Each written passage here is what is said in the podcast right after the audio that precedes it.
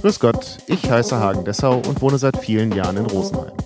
Ich finde, im Rosenheimer Land und im Chiemgau wohnen viele interessante Menschen, die interessante Geschichten zu erzählen haben. Und das machen sie in meinem Podcast. Hallo Welt hier Rosenheim. Heute zu Gast Alex Liegel.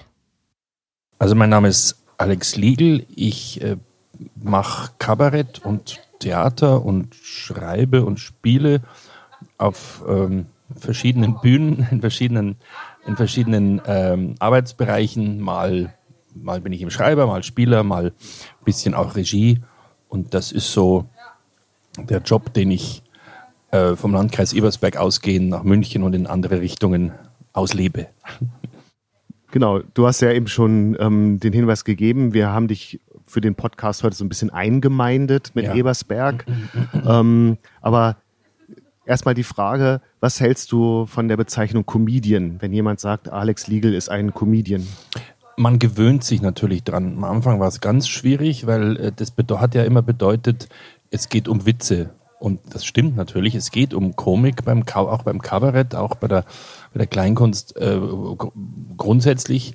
Es geht um Komik auch, bei mir ja auch unbedingt, aber ähm, das war plötzlich so einschränkend. Man hat das Gefühl gehabt, jetzt machst du ein paar Witze und dann stellst du mit dem Mikrofon hin und redest und was anderes machst du nicht. Und wenn es dann theatraler wurde, dann passt ja Comedian nicht mehr. Wenn, wenn wir jetzt Mischformen denken im Kabarett oder Mischformen im Theater, die kabarettistisch sind, dann ist ja das Wort Comedian zu wenig. Aber inzwischen ist natürlich so, alles, was das Wort Kabarettist ist selten geworden und hat das Comedian hat das ein bisschen mit, mit, mit, einge, mit mitgenommen. Ich habe auch das Gefühl, dass ähm, wenn man sich, wenn man sagt, man ist Kabarettist, dass man eben gar nicht mehr so auf dem Schirm ist. Das ist so ein bisschen ein Begriff von gestern. Es ist ein Begriff von gestern. Es ist natürlich der, der richtigere Begriff, weil einer, der Kabarett macht, ist Kabarettist. Das finde ich, hat eine gewisse Logik. Und äh, Comedy ist ein, vielleicht inzwischen so sehr ein Überbegriff, dass natürlich jeder ein Comedian ist, der was Lustiges macht. Aber ich äh, gebrauche den Begriff selber jetzt selten, aber ich sage auch eher, ja, weil ich nicht genau, weil ich verschiedene Sachen mache, weil auch das viel Theater dabei ist, ähm, kann ich gar nicht, kann sagen, ich bin Komiker. Das vielleicht, das ist ein schönes Wort. Das, mischt es so alt und neu. Weil ich bin ja auch nicht äh, äh jung, bin jetzt 55 und, und insofern äh, darf ich auch Komiker sein und muss nicht Comedian sein. Aber wenn mir einer so nennt, auch okay, nicht schlimm. Also ich, ich springe nicht weg. Und ähm, wie wird man Kabarettist oder Komiker? Äh, man wird Comedian, indem man, äh, äh, indem man nicht recht weiß, warum man es wird. Also damals war das so. Es auf jeden Fall hat man einfach irgendwie, wir hatten mit Freunden aus der Schule eine Idee, jetzt wir könnten mal was Lustiges machen. Wir haben immer schon Sub-8-Filme gemacht oder da war kein Ton dabei, leider. Das war das Problem damals. Und äh, haben, haben äh, auf, auf irgendwelchen Goethe-Institutsfeiern oder sonst was im Landkreis Ebersberg schon äh, komische Sachen gemacht, hatten dann eine Einladung nach Italien äh, für ein, weil der Bekannte, ein Bürgermeister, den wir kannten, nach dem Ort Valtorta und da haben wir dann Clownereien gemacht und dann haben wir, haben wir Lust an, de, an der Bühne, äh, ist gewachsen immer mehr und haben gesagt, das können wir doch auch hier mit Text machen und haben dann in den frühen 90ern damit angefangen und dann das klassische Hineinrutschen auch da war es so, bei mir war es auch so. Das war damals das Übliche. Vielleicht gibt es inzwischen gibt's ja Schulen und gibt es Ausbildungen und gibt es äh, so, so Comedy-Schulen und so weiter. Das, ist, das hat sich leicht gewandelt. Aber viele würden, jeder, also jeder Kollege, auch jüngere Kollegen haben äh, eine, eine andere Herangehensweise, ein anderes Schicksal, wie sie da hineingeraten sind auf die Bühne. Aber es gibt doch oder es muss doch diesen Punkt geben, irgendwann spätestens mit Mitte 20, dass man ähm, sagt, okay, ich ziehe das jetzt durch. Ja, äh, aber das waren mindestens fünf Punkte. Also es gab so den Punkt, jetzt, jetzt machen wir das, machen wir mal das äh, richtig, probieren wir es mal aus auf einer Bühne, wo uns keiner kennt. Dann haben wir das gemacht, ein abendfüllendes Programm. Wir waren damals zu sechst, äh, Gruppo di Valtorta haben wir uns genannt, weil wir äh, aus diesem Ort eben zum, in diesem italienischen Ort zum ersten Mal gespielt hatten und ähm, dann äh, haben wir gesagt, das machen wir es mal, probieren wir es auf einer Bühne aus. Dann gab es plötzlich einen Premierentermin. Und dann haben wir es auf verschiedenen Bühnen ausprobiert und dann haben wir gesagt, jo, dann machen wir es öfter. Und im nächsten Jahr und im übernächsten Jahr, es hat sich einfach gesteigert und, und man hat sich eigentlich noch während des Studiums. Und deswegen war das noch unklar. Und dann war das Studium vorbei, man hat es immer noch gemacht. Und dann hat man gemerkt, ui, da kommt ein Geld rein, da, da, kann man davon leben. Und dann ist der Entschluss gewachsen. Aber ich könnte dir jetzt den einen Punkt nicht sagen. Also mindestens äh, fünf, sechs, sieben Entschlusspunkte, die sich gesteigert haben hin zum Profi. Und gibt es dann den Punkt, an dem man sagt, wenn man dich fragt, und was machst du beruflich, dass man sagt, ja, ich bin Theaterschauspieler oder ich bin Komiker? Das war genau, das war ist genau, das ist ja jetzt inzwischen geht's, dass ich, dass ich was antworten kann, aber das war zehn Jahre lang immer so, äh, was machst du beruflich? Und dann habe ich äh, mich nicht als, äh, als Kabarettist oder Schauspieler bezeichnet, sondern gesagt, ich mache Kabarett und Bühnensachen. Also es immer so, ich mache das. Also es klang so ein bisschen, äh, ich mache es heute einmal und schau, was passiert. Und genau das, äh, das Gefühl hat man natürlich lang. Das Gefühl hat man manchmal jetzt noch dass man sagt, jetzt habe ich, mache ich das fast drei, also 30 Jahre, genau, wir hatten gerade ein Jubiläum, erste Bühnen, offizielle Bühnenprogramm, war letzt, kurz, vor kurzem 30 Jahre her und hat immer noch das Gefühl, ja, das, ist das jetzt wirklich, ist es ein Beruf oder ist es so eine Mischform und ich mache es halt und es kommt zum Glück genug Geld rein. Und wie reagiert die Familie, wenn die dann irgendwann ähm, im Gespräch dann eben auch feststellen muss, okay, der Junge macht das? Der, die Familie hat ähm, verschieden reagiert. Äh, sehr, ganz negativ nie. Da habe ich Glück, habe irgendwie Glück gehabt. Die einen haben gesagt, ah ja, das ist ja schön, das ist ja ein bisschen literarisches Kabarett gewesen. Das war so die, Bildungsbürgertum, äh, Bildungsbürgerecke der Familie, die, die, die haben sich daran erfreut. Zum Glück waren sehr liberal und sehr lässig. Ähm, noch während dem Studium anfangen und dann so ein bisschen sowas durchziehen. Und, und ja, gibt es ja Vorbilder in der, aus der Literatur und so weiter. Und, und die andere Seite, ich habe kanadische Verwandtschaft. Und die hat dann äh, anders reagiert. Die haben gesagt, aha, äh, das macht dann, habe ich so viel erzählt. Die haben jetzt nicht so viel, wissen jetzt nicht genau über die Bühnen hier Bescheid und über die, über den, über die Medienlandschaft. Und die haben dann gesagt, uh, how, how is your manager? Und wenn es meinem Manager gut ging, wir hatten irgendeinen Agenten immer schon, verschiedene Agenturen, die auch sehr, sehr nette Agenturen, aber das ist jetzt nicht ein Manager im klassischen Sinn, egal. Ich habe gesagt, mein Manager ist doing well und das war das Wichtigste da. Also ist Kompassrei, es ist I make a living of it und so weiter. Also das war dann das ähm, irgendwie die, die Zufriedenheit mit dem, dass, dass ein Geld reinkommt, dass er wirklich davon lebt und dass es dann nichts, äh, keine feste Stelle irgendwo ist, das ist den, ja, der Kana solchen, dem amerikanischen, kanadischen ja, ein bisschen wurscht. Wenn es läuft, läuft's. Okay. Und es ist ja mit eurer Gruppe Valtorta recht gut gelaufen eigentlich, aber die hat sich dann ja aufgelöst, weil einige Mitglieder sich dann auch durchaus anders orientiert haben. Genau, also einschließlich mir. Wir haben uns jetzt überhaupt nicht im, im äh, zerzankt oder irgendwas, wir haben, deswegen haben wir auch gerade ein Jubiläum gefeiert zusammen. Und äh, wir haben, es hat jeder was anderes gelernt, noch parallel. Deswegen sage ich, es war nie der Punkt, jetzt ist es professionell, es lief gut, aber jeder, der eine hat noch seinen Arzt fertig studiert, der Kollege, der hat jetzt wirklich äh, Frauenarzt geworden, parallel zum Spielen, der Wahnsinnige. Und, äh, und ich habe natürlich auch Sachen geschrieben, auch für andere. Und auch bei mir war es dann so, jetzt will ich jetzt noch 150, äh, 200 Mal rumfahren im Jahr oder, oder will ich schreiben und spielen, das mischen? Und hat der Kollege gesagt, ja, dann mache ich meinen Arzt gescheit. Wir waren dann noch, in, äh, Waldhorter war in, dem, äh, in der Phase zu zweit auf der Bühne. Und dann war ich durchaus schuld, dass es dann nicht so weitergelaufen ist, nicht weitergelaufen ist, weil ich gesagt habe, das Schreiben ist mir auch wichtig und nur fahren, nur Touren ist, also da habe ich dann irgendwann Schwierigkeiten gehabt. Ja. Und was hast du nebenbei gelernt? Äh, ich habe nebenbei äh, brav Germanistik studiert und Theaterwissenschaft. Eigentlich das zu Erwartende, das Erwartbare für so jemanden, der auf der Bühne rumspringt. Aber äh, fertig gemacht. Das war irgendwie dann psychologisch für mich psychisch sehr wichtig. Und gibt es immer noch Tage auf der einen Seite, dass du dir denkst, oh, ey, hätte ich mal das andere gemacht? Und andersrum, dein Arztfreund, dass der im Gespräch dann sagt, oh, ey, hätten wir mal weitergemacht? Es, ähm, na, also es gibt jetzt bei mir nicht, ich habe hätte keine Idee, was hätte ich sonst ma hätte ich machen sollen. Man kann immer sagen, ach, ich wäre gern sofort Filmstar geworden und, und hätte dann wahnsinnig viel verdienen, müsste mich um nichts mehr kümmern. Okay, das, das, diese Momente gibt es natürlich. Warum werde ich nicht dauernd in großen Filmen besetzt oder sonst irgendeinen Schmarrn? Aber, aber das zu wissen, dass man es selber in der Hand hat, das, was weitergeht, dass man es selber erfinden kann und inzwischen auch den Stand hat, äh, dass man es anbieten kann und es nimmt jemand, beziehungsweise es machen Leute mit und dann äh, zieht man ein neues Programm oder ein neues Stück auf. Das ist also diese, diese, das ist sehr positiv. Das ist, weiß ich nicht, ob das woanders viel besser wäre. Ähm, auch im Stadttheater angestellt zu sein oder so, das gibt der Sicherheit, aber auch nicht für ewig.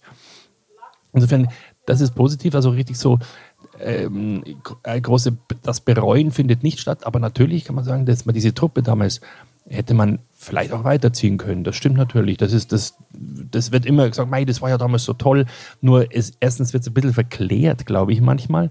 Und zweitens weiß man nicht, ob wie lange es dann, wenn man es noch weiter, weiter geschoben und gemacht hätten, ob es sich dann auch totgelaufen hätte, ganz normal, wie es auch so üblich ist bei allen Gruppen. Eigentlich macht ja auch nichts, ist, ja, ist einfach so der Zahn der Zeit, das Schicksal der, der Gruppe. Du hast eben das ähm, Kino oder den Film angesprochen. Du spielst ja immer wieder in Filmen mit, eher kleine Rollen. Ähm, warum ist deiner Heimat das Theater geblieben? Also, ähm, sie, die Theater ist natürlich jetzt das, der, der, die klassische Antwort, die auch aber stimmt. Der Moment, es gibt nichts Aufregenderes, als wenn es auf der Bühne funktioniert. Da gibt es keinen Medium, das, ist, das, das da spannender ist.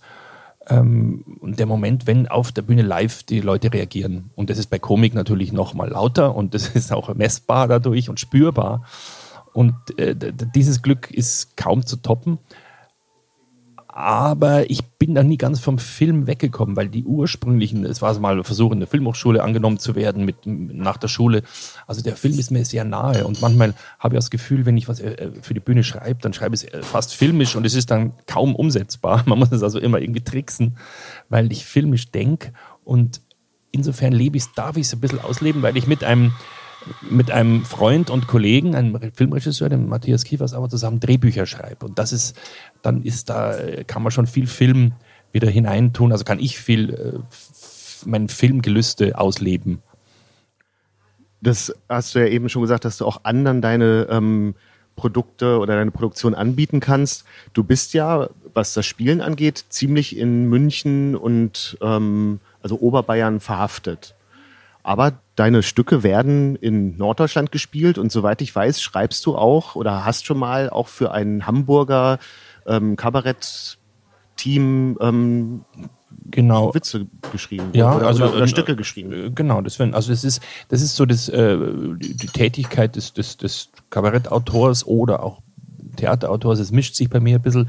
Es gibt Stücke, die immer eigentlich selbst aber ausprobiert werden. Also entweder mit der Truppe in Tölz oder mit mit anderen oder mit äh, früher mit dem Kabarett und dann an Verlag gehen und nachgespielt werden können. Und das wird zum Glück immer wieder und öfter gemacht und das ist sehr erfreulich. Also wenn plötzlich irgendwer irgendwo, eben in Norddeutschland oder in der Schweiz, das nachspielt, im ganzen deutschsprachigen Raum, das ist toll. Und dann, und es gibt Sachen, die ich konkret für Leute schreibe. Das sind einfach äh, Kabarettkollegen, Bekannte. Das, das ist jetzt, momentan ist es für Brixen und für Hamburg. Also schön äh, weit auseinander. Und ähm, hast du so ein, ähm, so ein Label anhaften, dass du so ein äh, bajuwarischer Kabarettist bist?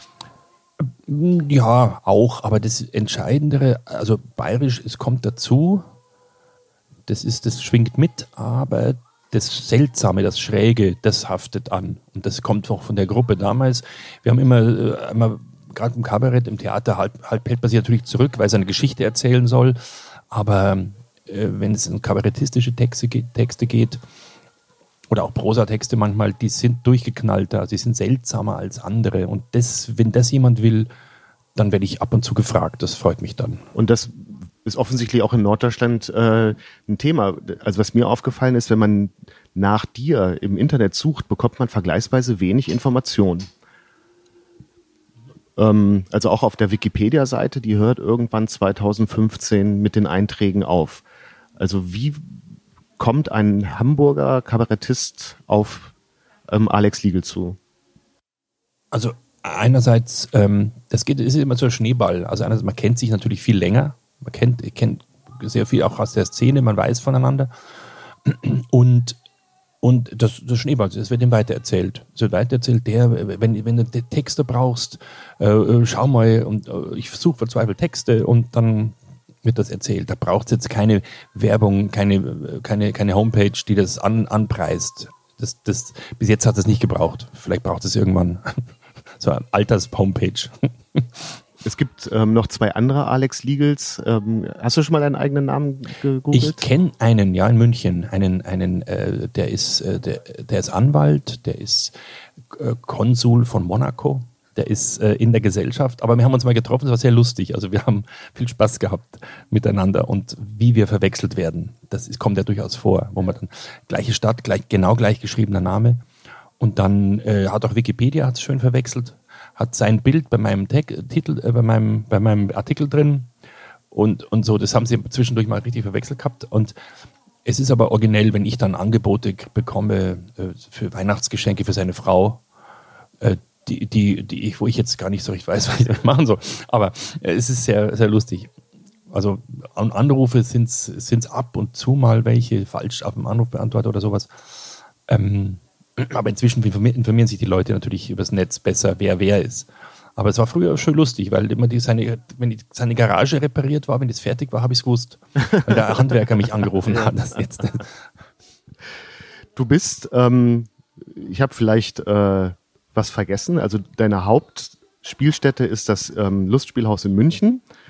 Du spielst ähm, Theater in Bad Tölz, in Brixen und du bist ähm, im Vorstand oder warst mal im Vorstand vom alten Kino in Ebersberg.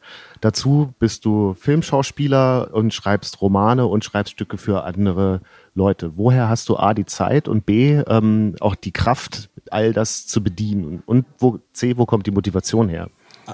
Ähm, ja, gute Frage. Das, das, wo die Motivation herkommt, kann ich jetzt gar nicht sagen. Das macht einfach, wenn man das Gefühl hat, ja, das kann man einigermaßen oder es kommt was raus. Es hat noch, hat noch nie, war noch nie ein schreckliches Desaster. Da macht man es ja immer wieder. Das Wiederholungstat einfach. Also die, und die Zeit, ähm, also ich habe immer das Gefühl, ich habe ganz schön viel Zeit und andere sind viel fleißiger. Es wirkt jetzt nur sehr vielfältig, es verteilt über die Jahre. Mal gibt's das, mal ist das im Vordergrund, mal das.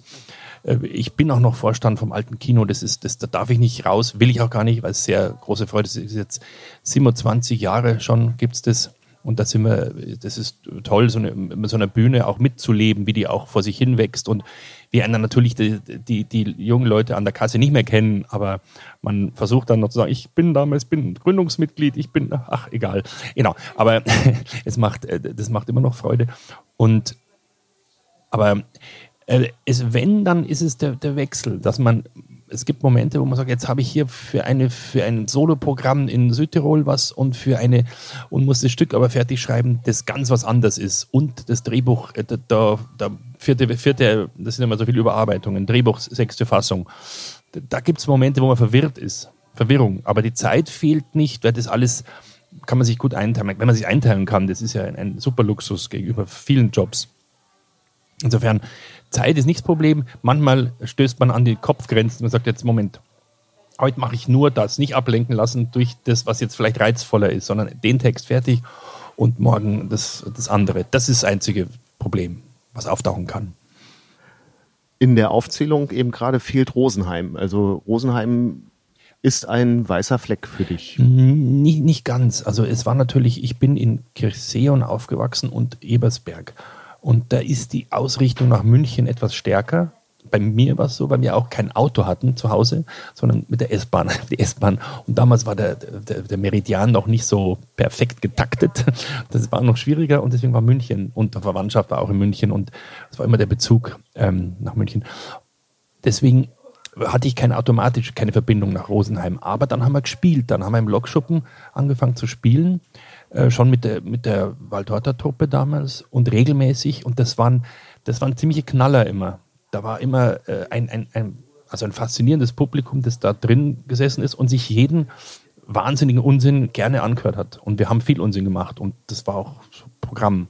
Und die sind mitgegangen, also wirklich unsere kranken Wege. Das, das weiß ich nur, dass Rosenheim immer große, große Freude war und auch in verschiedenen, auch wenn ich, ich habe jetzt Duo-Programm mit Michi Altinger schon immer wieder mal, auch das äh, haben wir hier ganz äh, sehr erfreulich gespielt. Also äh, das ist gar kein. Ist es ein bisschen ruhiger geworden? Ja, es, nein, es ist, es kommt, es ist nicht ähm, so, dass, dass ich da jetzt regelmäßig, äh, früher mit, mit Waldorta schon, da haben wir jedes Jahr einmal gespielt.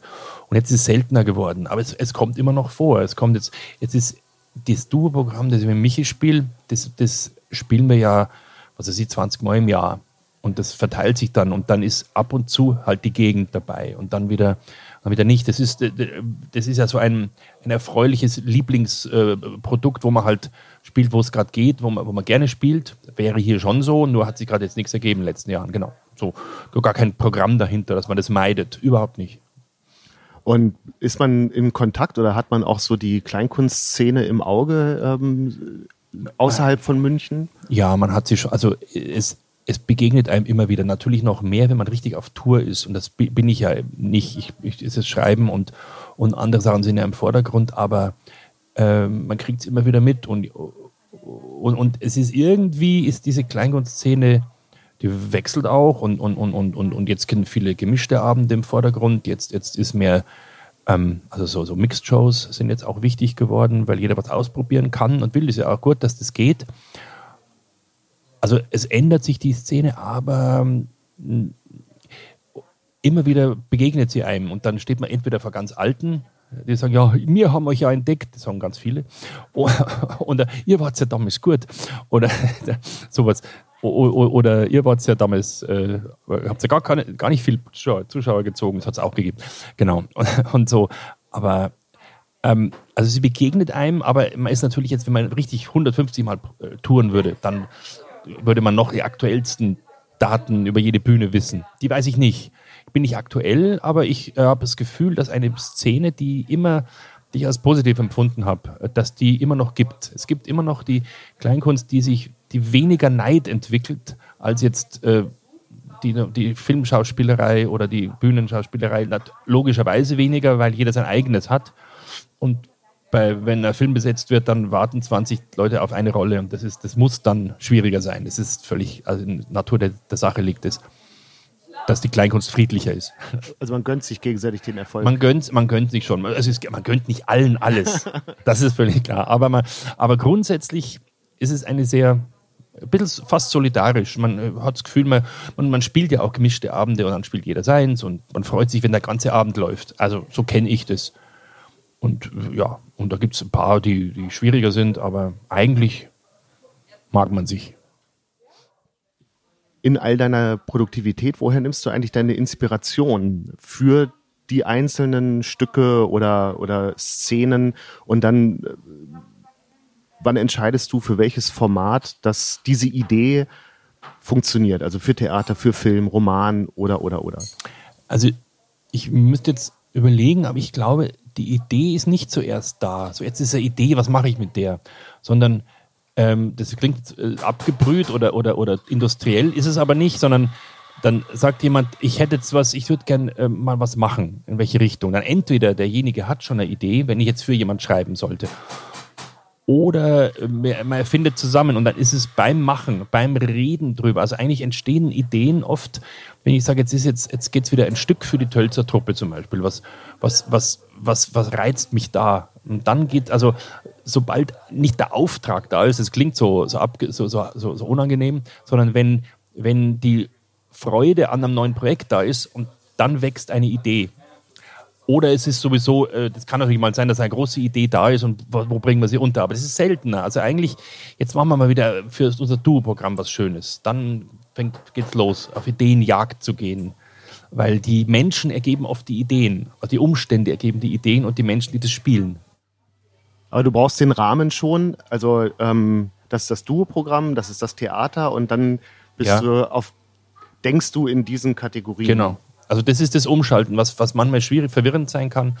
Aber das ist also auch dann, dass man eben, wenn man Drehbuch schreibt, dann kann man jetzt nicht so durchgeknallt sein wie in einem Kabarettprogramm, äh, wenn es ein normal produzierter Film werden soll oder Fernseh, Fernsehfilm, sowieso nicht. Also muss man sich ein bisschen zurückhalten, aber kann trotzdem sich bei, gerade bei Dialogen ausleben. Und wenn es Kabarett ist, dann hat es, äh, ja, dann geht es immer darum, wie mach, da muss die Persönlichkeit entscheiden, ist natürlich entscheidend. Also mit wem spielt man es oder für wen macht man es. Da ist der Mensch, das ist keine Rolle, also nur, nur zum Teil eine Rolle, sondern ist der Mensch im Vordergrund.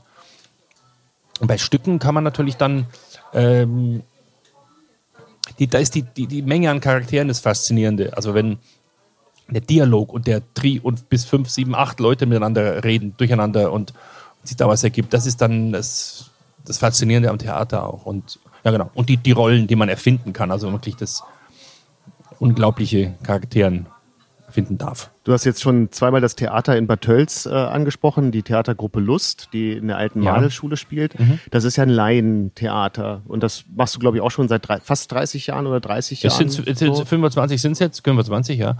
Und, und äh, genau, das ist, also mich hat das noch nie, der, der, der Sprung, was ist Profi, was ist Laie, das, das, das, den, es gibt den Unterschied natürlich, aber der ist sehr fließend. Der, ja, eben andersrum, im ähm, Lustspielhaus spielst du mit Profis zusammen. Also, ja, genau. Äh, mhm. Äh, was macht den Reiz aus, mit Laien zusammen zu spielen?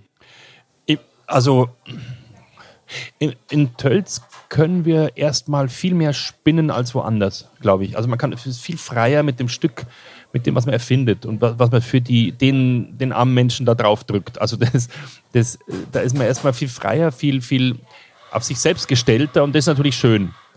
Und, äh, und dann gibt es Momente, wo sich unterscheidet vom, vom Profitheater, wo man sagt, jetzt muss man es ganz klar auf den, an, an die Person anpassen und ein bisschen lieber umschreiben, dass, es, dass, dass die Person das gut bringt.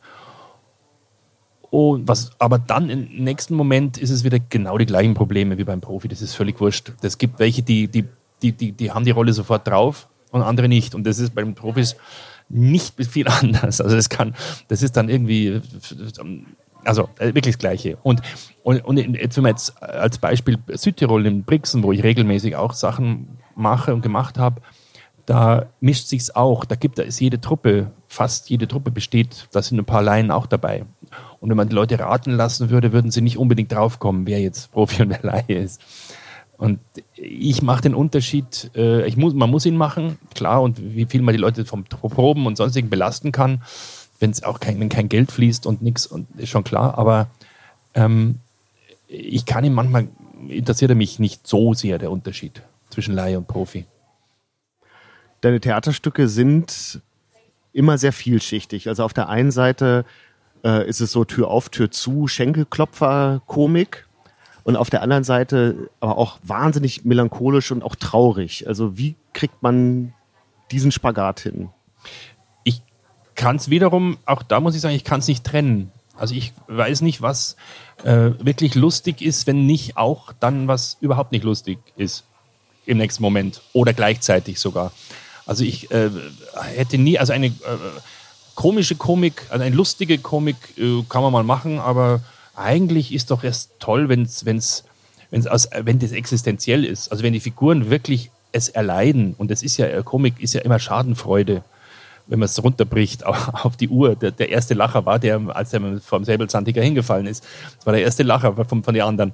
Und ähm, und, und, ich, äh, und diese, diese existenzielle Tragik oder dieses Problem, die echten Probleme der Figuren, dann wird es richtig lustig oder krank oder komisch oder überraschend. Vor allem soll es überraschend bleiben. Also man soll nicht äh, alles das Erwartbare etwas, manchmal muss man es machen, aber manchmal vermeiden. Das ist das, was ähm, Kabarett vom Comedian unterscheidet vielleicht. Vielleicht. Ein, ein, guter Comedian, und da will ich, also ein, wenn er sich die, Bezeichnung, die Bezeichnung ist, ist, schwimmt, die schwimmt so sehr, das kann, kriege ich nicht mehr auseinander. Aber ein guter Comedian kann natürlich überraschen und, und, und, und ein guter Komiker kann das. Und deswegen äh, kann ich da die Unterschiede schwer machen.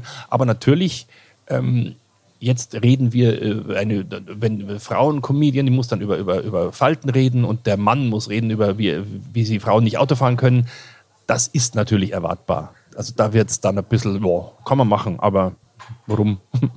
Und dann kommt ja auch oft noch so eine politische Ebene dazu. Also jetzt, ähm, du spielst gerade ähm, ein Germanikal im Lustspielhaus. Mhm, ja. ähm, und da spielst du, also da wird die äh, Nibelungensage nachgespielt und da ja. spielst du ähm, den König, der ja was sehr Tramphaftes hat. Also ja. man schaut sich das an und denkt so, ja klar, das mhm. War das äh, von Anfang an so ähm, ja, da, das Ziel oder hat sich das so entwickelt ja. und die Zuschauer haben dir das letztendlich. Äh da merkt man, wie sich, wie sich Sachen wiederholen. Also das, wir waren vor dem Trump da mit dem Stück, also bevor er Präsident wurde.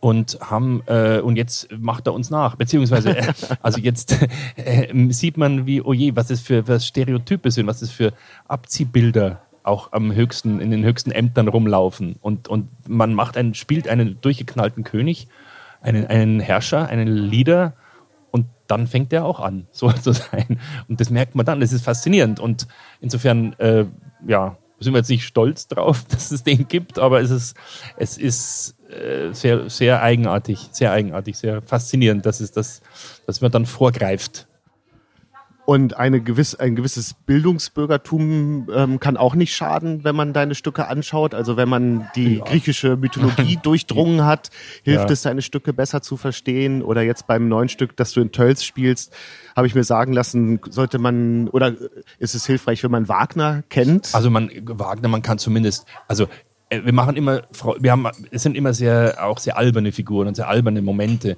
Nur, äh, und man muss es nicht wissen, aber es ist, äh, macht Spaß, wenn man, irgend, wenn man irgendwas weiß. Es macht Spaß, genau. Es ist nicht so, dass es äh, wehe, wenn, der Bildung, wenn du keine Bildung hast, das, das nicht. Das wäre blöd, das wäre ungeschickt. Aber äh, wenn man jetzt äh, zwei, drei Sachen über den Wagner weiß oder über König Ludwig, um den es ja sind, um König Ludwig Musical, geht es ja darum, wie eins entsteht in Tölz. Ähm, um, um, diesen, um diesen Gag geht's und wenn man da ein bisschen was drüber weiß, dann macht es nochmal mehr Spaß wahrscheinlich. Ja. Aber auch da wieder die Frage, wie bereitet man sich dann vor? Also bist du, mhm. so, also du hast vor ein paar Jahren in Tölz ein Stück ähm, inszeniert, das heißt Penelope, da ging es um ähm, Homer ähm, und die Odyssee. Liest du dich da ein oder bist du da von vornherein so fit, dass du das einfach so in diesem Theaterstück unterbringen kannst? Dermaßen fit, nein, gar nicht. Ähm, also man, man fängt dann an, ich, also erst mit die Idee und dann ist man eigentlich noch dumm und und einlesen nur so weit, also ja, ich will, nicht behaupten, ich habe dann 20 Bücher gewälzt. Das stimmt nicht. Ich, ich lese dann schon was, ich versuche mir oder mit wem zu reden, der da schlauer ist als ich. So, solche Sachen passieren schon. Aber man will, ich will eigentlich, will ich oder wollen wir, wenn ich mit das mit, äh, mit, Gabi Rothmüller zusammen, da entstehen die Stücke ja, die ja auch da meistens Regie macht, praktisch immer. Ähm, äh, wenn wir, äh, wir wollen nicht schlauer sein, so viel schlauer als das Publikum. Das heißt, immer, immer ab, immer überprüfen, kommt jetzt da einer mit, der jetzt nicht unbedingt gestern ein Homer, Homer gelesen hat, kommt er trotzdem mit. Und deswegen äh, müssen wir gar nicht uns so dermaßen, es ist gut, wenn man was weiß, aber wir müssen jetzt nicht jedes Detail uns aus, auswendig lernen und dann äh, uns erstmal äh, jahrelang bilden, nichts gegen Recherche. Alle werden sagen, oh, du musst, musst doch gescheit recherchieren. Ja, ja, machen wir dann schon. Aber erst einmal sind wir auf dem Niveau vom Zuschauer. Und da wollen wir auch bleiben, eigentlich. Äh, du hast jetzt Gabi schon angesprochen. Ähm, Gabi Rothmüller inszeniert alle deine, deine ja, ein, Stücke? Das ist im Moment hat sich jetzt so, ja, es ist im Brixen so, beziehungsweise ich darf, darf schreiben, was sie inszeniert, so kann man es auch sehen. Aber sie macht es sowieso sowohl in Tölz als auch beim Kabarett aber es gab schon andere, auch andere Regisseure zwischendurch, immer wieder mal gibt es das. Aber das ist so, wir sind so, wir, wir verkaufen uns gerne auch als Duo. Als, ist auch deine als, Lebensgefährtin. Als, das kommt dazu. Ja. Genau. Also das ist ja dann, ähm, wie, äh, wie funktioniert das? Ähm, kann man da Privates und äh, Berufliches trennen? Nee. ja, nein, man, man, muss es auch äh, äh, nicht trennen. Also wir sind so auch da hineinge, hineingerutscht, ge, gewachsen.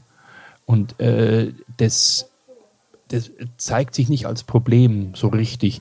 Man, es gibt vielleicht Momente, äh, wenn die Tölzer, die Tölzer Truppe weiß das, wo man plötzlich äh, ein bisschen zankt und denkt man sich, als würden jetzt andere nicht zanken, aber das macht man natürlich schneller, aber, aber es ist nicht besonders dramatisch und es ist, es ist auch nicht so, ähm, oh Gott, wie, wie aufregend oder wie ärgerlich meine Frau sitzt da unten und, und, und, und sagt, was ich tun soll. Das ist, bin ich so gewohnt, das sind wir beide so gewöhnt, dass es, für uns nichts Besonderes ist. Also wieder hineingerutscht, gewachsen über die Jahre. Und deswegen ganz, das ist, ich, hab, ich muss nie groß umschalten. Jetzt ist getrennt, jetzt ist nicht mehr privat. Das muss ich nicht. Bei, bei der Gabi nicht. Na.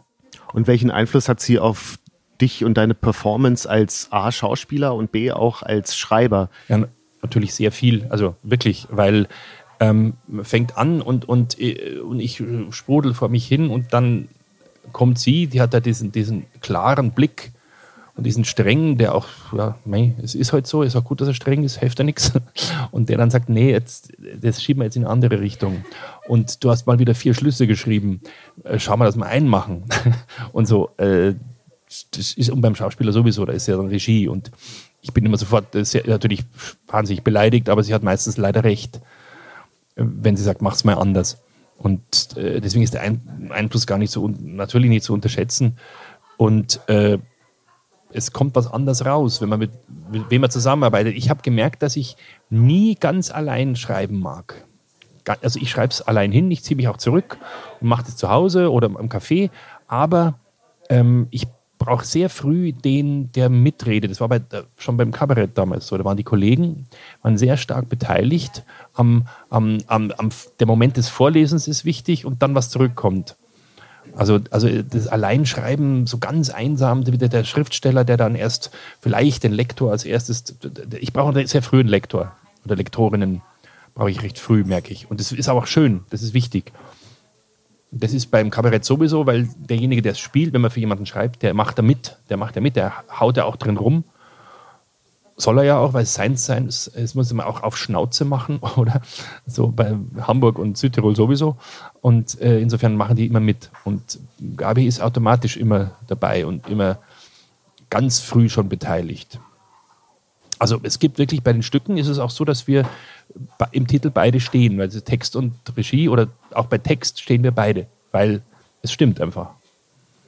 Das hat, ich, der Brecht hat es anders gemacht. Der hat, glaube ich, alles immer sich neu geschrieben. Ich äh, vergleiche mich jetzt nicht unbedingt, aber man muss äh, schon ehrlich sein. Wie ist es äh, jetzt so, wenn du nicht auf der Bühne stehst? Wie lebt es sich mit dem Anspruch der anderen Menschen an einen, immer lustig sein zu müssen? Das äh, ah, der Legal Camp kommt. Jetzt wird's lustig. Jetzt kommt der. Ja. Na, ja, ähm, ich habe natürlich viele Bekannte, die auch äh, mit der Bühne zu tun haben und oder im Kabarett. Insofern übernehmen die das dann schon. Deswegen verteilt sich's ganz gut. Es, es ist ähm, und man, man, merkt auch schnell, dass ich das dann gar nicht schaffe, dass mir auch nicht einfällt, was ich sagen soll und dass ich da sitze, ein bisschen ja, muffelig, nicht vielleicht freundlich lächelnd oder in der Ecke sitze und mir fällt dann gar nichts ein. Das merkt man schnell, dass das gar nicht stimmt und diese Enttäuschung ist dann, es geht so. Es sind nur der Moment nach Auftritten. Nach Auftritten, in, wenn man auf Tour ist, vielleicht in einer Kleinstadt, nach Auftritt und dann geht man noch mit den Veranstaltern und den drei befreundeten Ehepaaren noch was essen, was ja immer sehr, was sehr schön sein kann. Und da ist die Erwartung groß. Und da schauen sie einem mit großen Augen an, jetzt, jetzt kommt da was, jetzt kommt was. Und dann mm, weiß man nicht, jetzt mir fällt aber nichts, ich habe da euch schon gesagt, vor zwei Stunden lang. Das ist äh, immer ein etwas, äh, ja, ein Druckmoment. Sonst geht's. Worüber lacht Alexander Liegel? Ähm, also natürlich über klassisches Zeug, über, ja, ob, kann jetzt so Polt bis Loriot alles ist klar. Die, Klasse, die, die, sowieso über, über richtig, über ähm, ernsthafte Versuche, was richtig zu sagen und es klappt nicht. Und da kann ich, brich immer zusammen, da kann ich gar nichts machen. Wenn einer richtig, also sehr gut, äh, das als Rolle, jetzt nicht unfreiwillig, das interessiert mich gar nicht, sondern äh, einer toll mit der Sprache nicht weiterkommt, also sich verheddert, sich, sich verhaspelt und das gekonnt macht, das finde ich toll. Also muss ich auch immer, kann ich gar nicht anders als kichern. Und was bringt das Jahr 2020? Das bringt, ähm, schaut jetzt ganz gut aus. Also es schaut, ich weiß auch gar nicht, gar nicht warum. Ich glaube, weil alle beschlossen haben, das wird so ein Jahr. Hat viel einige haben beschlossen und, und jetzt ist diese Idee äh, mit diesem äh, König Ludwig Musical und, und diesem, dieser Variante, ähm, die, wir, die wir machen, also die, die kein Musical wird, sondern ein der Versuch, wir schauen Leuten zu, wie sie verzweifelt ein Musical auf die Bühne stellen wollen. Das, das ist eigentlich das Stück. Das ist dann, könnte sehr komisch und sehr, sehr zeittypisch werden, was, was alles versucht wird, äh, um Erfolg zu haben oder, oder Tourismus wieder in, in Städte zu kriegen. Ähm, das ist sowohl für Bühne als auch vielleicht äh, für eine Filmidee jetzt so im Schwange und, und wächst und gedeiht. Und äh, das klingt alles schon mal gut als, als Ansatz. Und da gibt es noch ein paar andere Projekte, kleinere, größere, die anstehen. Also es ist kein leeres Jahr, kein, kein, aber auch keins, wo man jetzt panisch wird, wo man sagt, Gottes Willen, wie schaffe ich das alles? Das nicht. Das, sondern es könnte ganz, äh, gut flutschen. Es sei noch darauf hingewiesen, dass ihr am 13. Äh, März Premiere genau. habt. Ne? Am 13. März geht's los in der alten Madelschule in Bad Tölz. Der, der Titel ist jetzt äh, der zweite Ludwig oder wo der Wittelsbach rauscht. genau. Das, das war unbezahlte Werbung. oh ja, stimmt. Verdammt. Nein. Ja, dann, lieber Alex, herzlichen Dank für das Gespräch. Schön. Und viel Erfolg für das, was auf dich zukommt. Kommt was. Wird. Das war Hallo Welt hier Rosenheim, Folge 8 mit Alex Liegel. Aufgenommen am 3.1.2020.